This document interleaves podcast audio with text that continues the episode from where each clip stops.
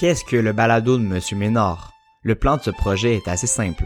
Nous avons trois questions à répondre. Qu'est-ce que le balado de Monsieur Ménard? Tout. Qu'a-t-il été jusqu'à présent dans l'ordre politique? Rien. Que demande-t-il? À y devenir quelque chose.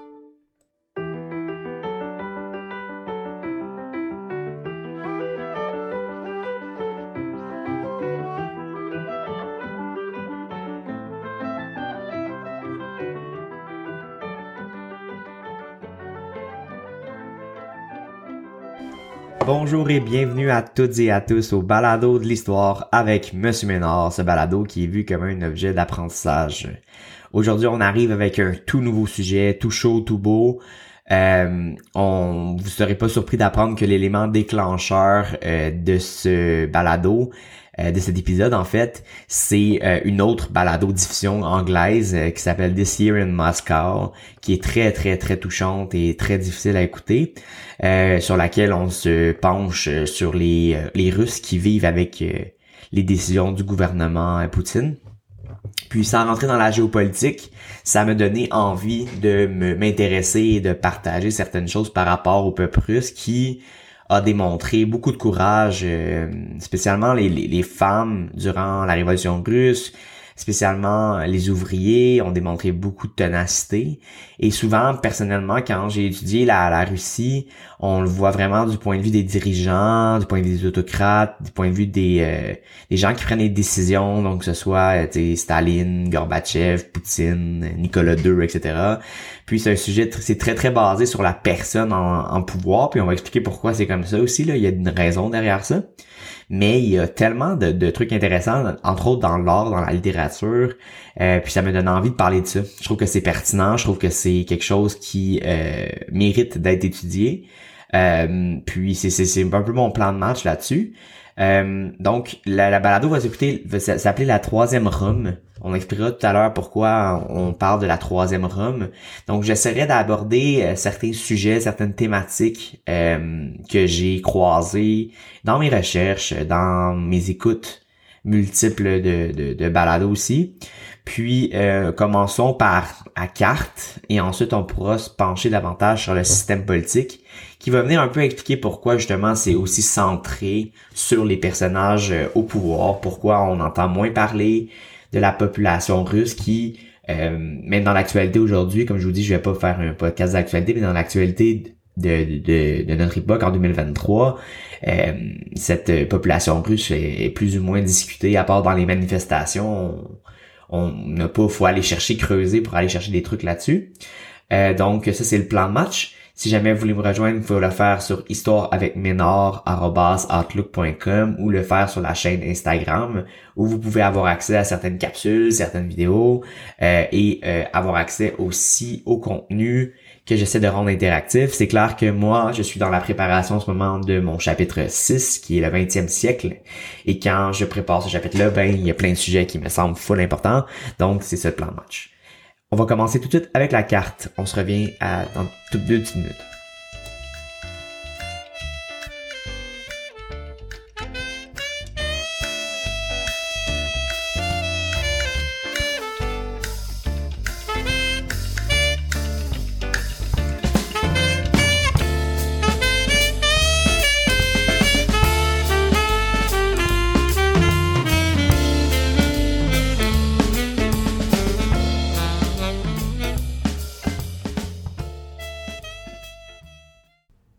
17 millions de kilomètres carrés.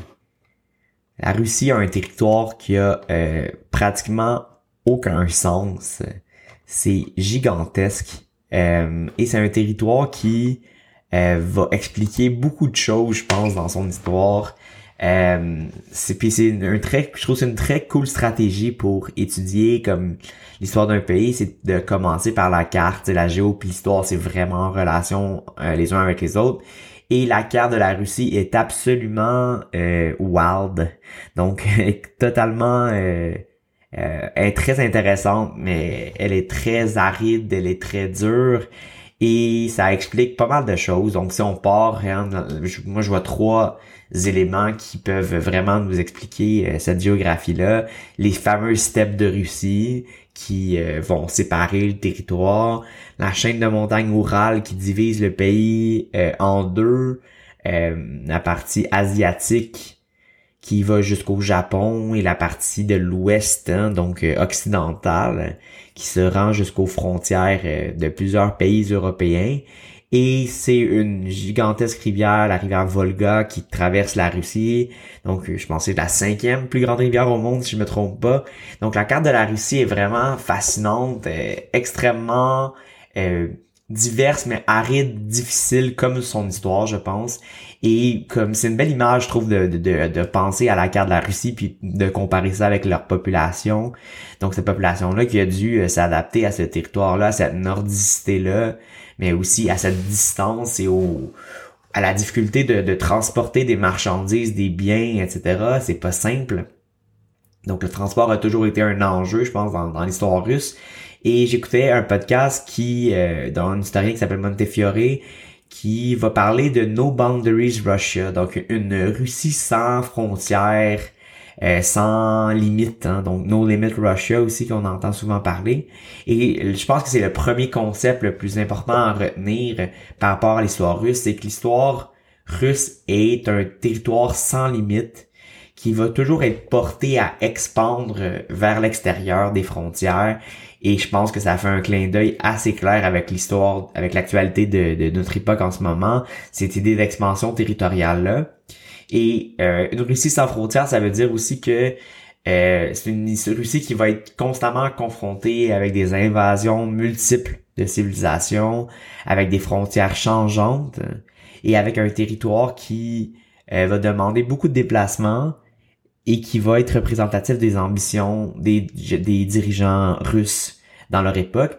Et euh, aussi par rapport à l'orthodoxie donc euh, la, la, Russie qui est euh, qui s'est convertie à l'orthodoxie avec le support des Byzantins entre autres mais cette religion là va être un rempart contre l'Ouest.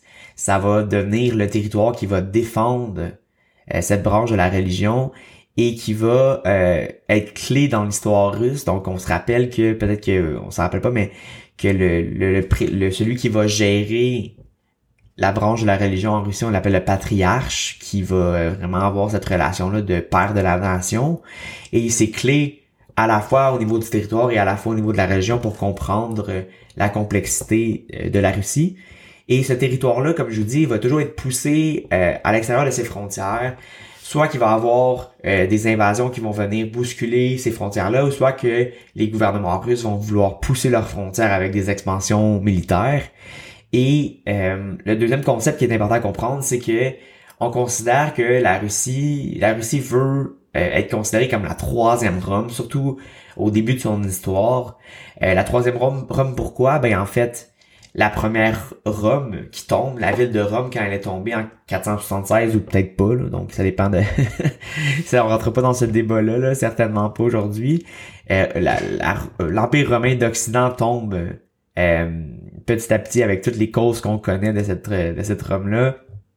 Si tu euh, étudies l'histoire de Rome, tu peux étudier aussi l'histoire des mouvements dans le sens où peut-être que euh, en ce moment, on parle beaucoup de changement climatique, ben la, question environnementale est venue influencer ça, etc., etc. Donc ça, c'est la, première Rome. La deuxième, c'est lorsque l'Empire romain d'Orient, ce qu'on appelle l'Empire byzantin, est tombé en 1453 avec la chute de Constantinople. Événement euh, historique super important, qui est un peu plus clair, je pense, que la première Rome. Et la Russie, qui est orthodoxe, qui est championné euh, par les Byzantins, qui va être ce, ce rempart-là d'orthodoxie, euh, se voit rapidement comme une troisième Rome, une Rome qui va euh, garder en elle les caractéristiques euh, culturelles, géographiques de des Roms qui sont tombés. Donc pour les dirigeants russes, c'est comme si c'était la suite, la continuité avec ce qui se passait en Europe. Et donc en ayant ces deux conceptions là qui sont parallèles, mais qui vont aussi se croiser à certains points de l'histoire. Cette idée de Russie sans frontières d'un bord, de troisième Rome de l'autre. Ça va expliquer beaucoup de décisions euh, politiques qui vont être prises par les dirigeants russes. Et ça, moi je trouve que ça, en tout cas, je sais pas pour vous ce que ça fait, mais en réfléchissant à ces deux concepts-là, ça nous fait faire des liens avec aujourd'hui quand même assez euh, assez marquant, je trouve quand même cette idée-là de d'expansion territoriale. Euh, donc la carte de la Russie pour nous a un sens hein, pour pouvoir voir l'histoire de ce pays-là. Et donc pour gérer cette carte-là qui est complexe, ça prend des moyens de transport, ça prend une armée, ça prend de la communication. Et cette communication-là, ce transport-là, cette armée-là, va euh, dépendre d'un personnage qu'on va appeler le tsar. Donc dans la deuxième partie de cette balado, j'aimerais discuter de ce rôle-là et pourquoi on, a tendance à étudier la Russie du point de vue de ces personnages-là masculins, sauf euh, bah masculin. Il y a quand même pas mal de personnages masculins dans l'histoire russe, mais il y a aussi, on s'entend, Catherine de la grande Catherine, il y a quand même des personnages, il y a eu des des tsaristes aussi là, des des, des femmes. Euh, donc, cette Russie-là va vivre cette, cette histoire-là, à la fois de choc de civilisation entre les... Euh, avec les Mongols, par exemple, euh, mais aussi avec ce désir-là de pousser ses frontières à l'extérieur, de viser un empire russe éventuellement. Donc, c'est ça qui va être intéressant dans notre histoire. donc, ça, c'est le premier point que je voulais discuter. Et allons voir un peu du niveau pouvoir, au niveau politique. Mais en toute chose, on va prendre une petite pause.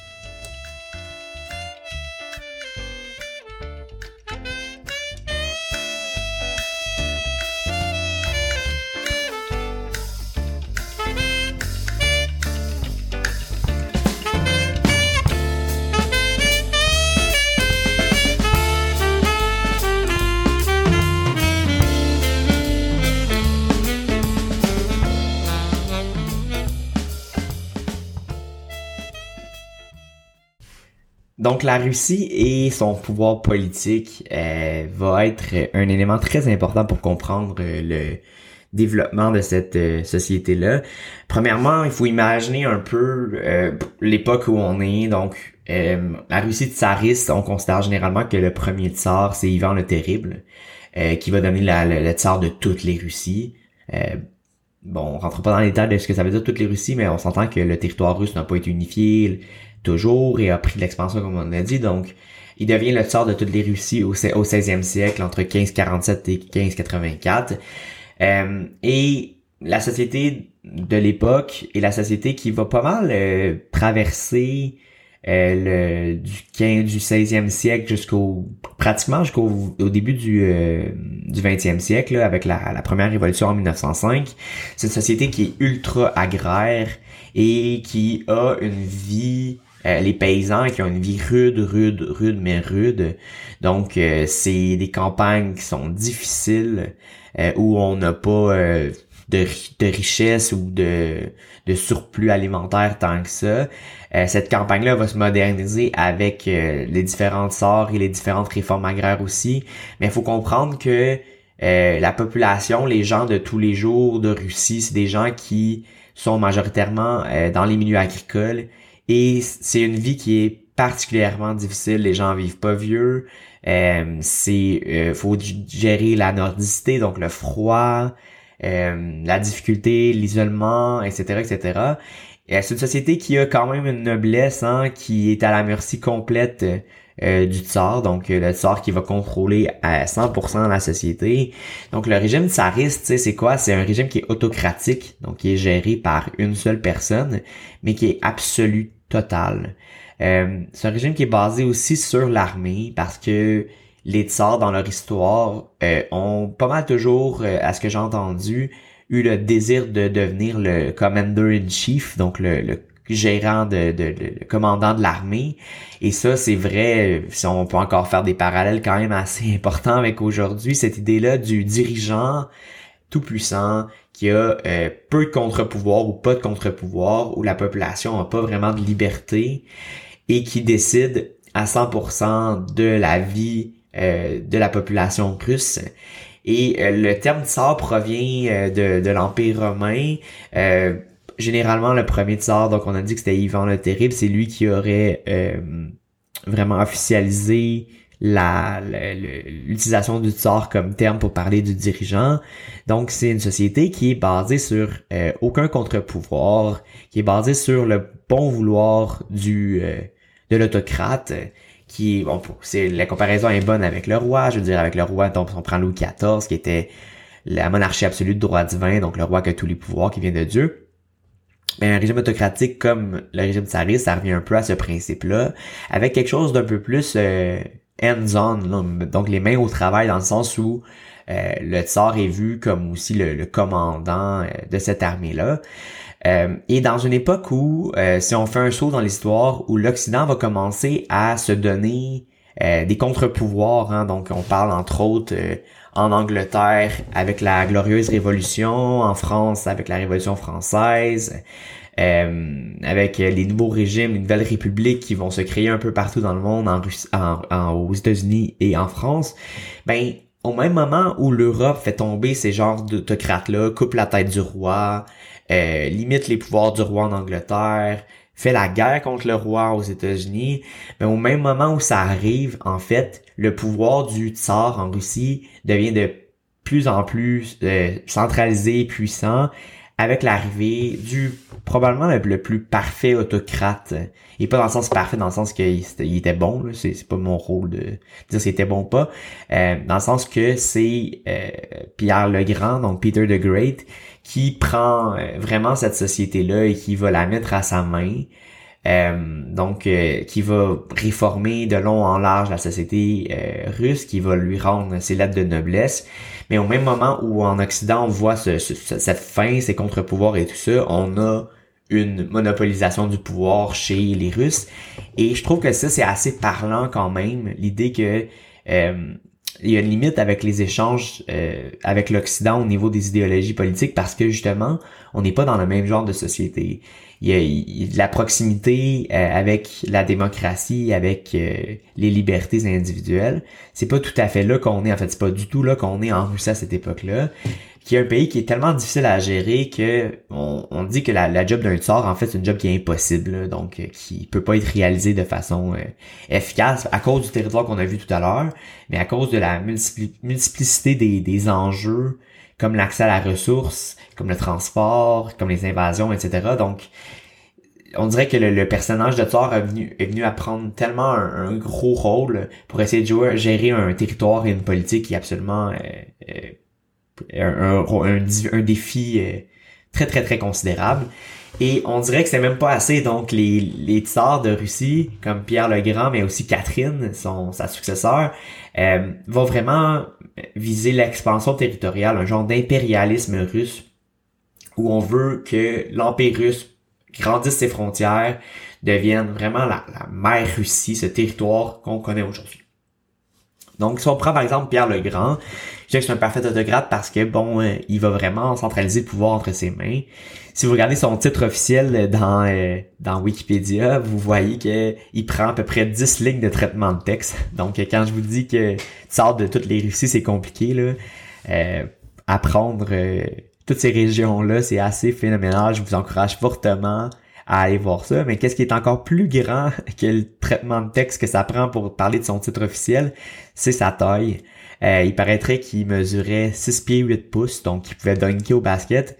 Euh, probablement aussi épileptique, euh, parce qu'il faisait des genres de seizures, donc des, des, des, des arrêts, des, des problèmes cardiaques, etc. Donc un personnage assez, assez important. On dit qu'il avait des très petites petits pieds, petites mains, donc c'était très difficile pour lui de gérer sa grande taille. Euh, je sais pas si ça a été euh, confirmé par les historiens, mais il paraîtrait qu'il était assez imposant, assez incroyablement physiquement, et donc il va recevoir ce titre-là de Pierre le Grand. Euh, le grand dans le sens qu'il va faire des grandes choses, pas nécessairement le, le grand dans physiquement aussi, là, mais pas nécessairement dans le sens que c'est quelqu'un qui est moralement nécessairement bon et tout ça. C'est un autocrate sans vraiment sans euh, sans euh, limite. Hein. Donc no boundaries Russia, c'est no boundaries pour ses pouvoirs politiques aussi. Là. Donc il va être très très très menaçant. il laissera pas de place à l'opposition politique. Il va se c'est vraiment monopoliser tout ce pouvoir-là et contrôler euh, ces, sujets de façon assez exceptionnelle. Euh, il va régné pendant 43 ans, 43 ans de réformes, 43 ans d'idées qui proviennent aussi d'idées des Lumières, mais 43 ans de guerre. Donc, euh, le Commander-in-Chief, le plus grand commandant en chef de l'histoire de la Russie, c'est Pierre le Grand.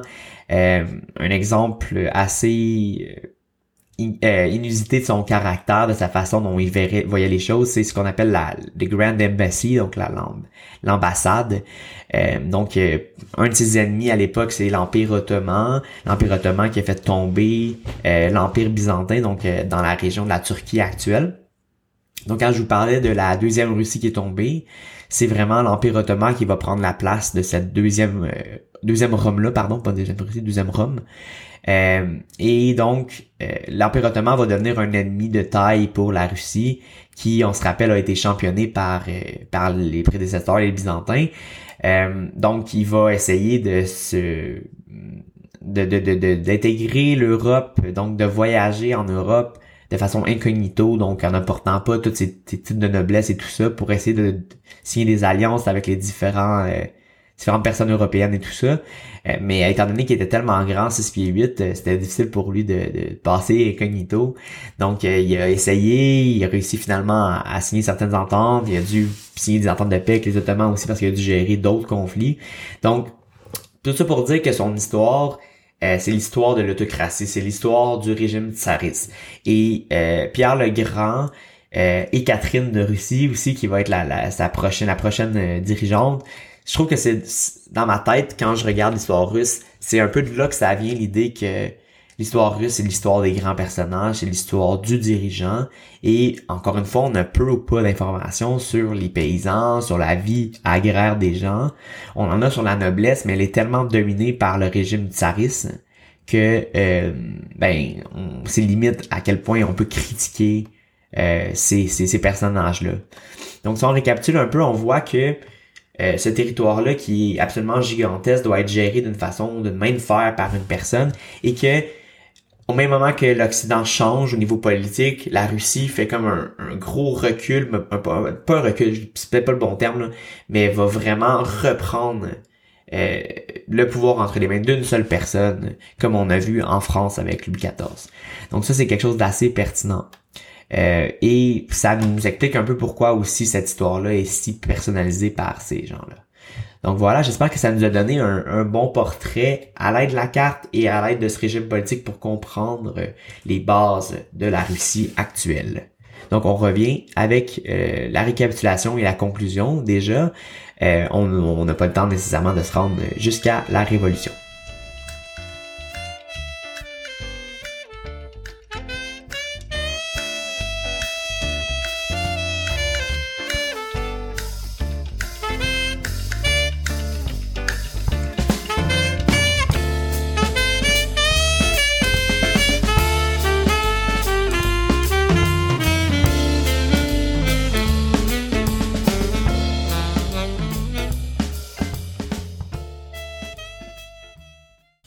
Qu'est-ce qu'on retient? Ben, on retient que la Russie, c'est un territoire sans frontières, hein, donc euh, qui est poussé toujours à l'extrême, euh, que ce soit à l'extrême nord avec euh, la mer du Nord, avec l'Arctique aussi, le froid désertique, que ce soit le sud avec les, les stands, les, les, pays du sud dans les steppes, euh, à l'ouest, ben c'est cette relation-là avec euh, les pays frontaliers euh, qui vont être très très très importants pour la suite des choses, que ce soit pendant les guerres napoléoniennes ou pendant les guerres mondiales.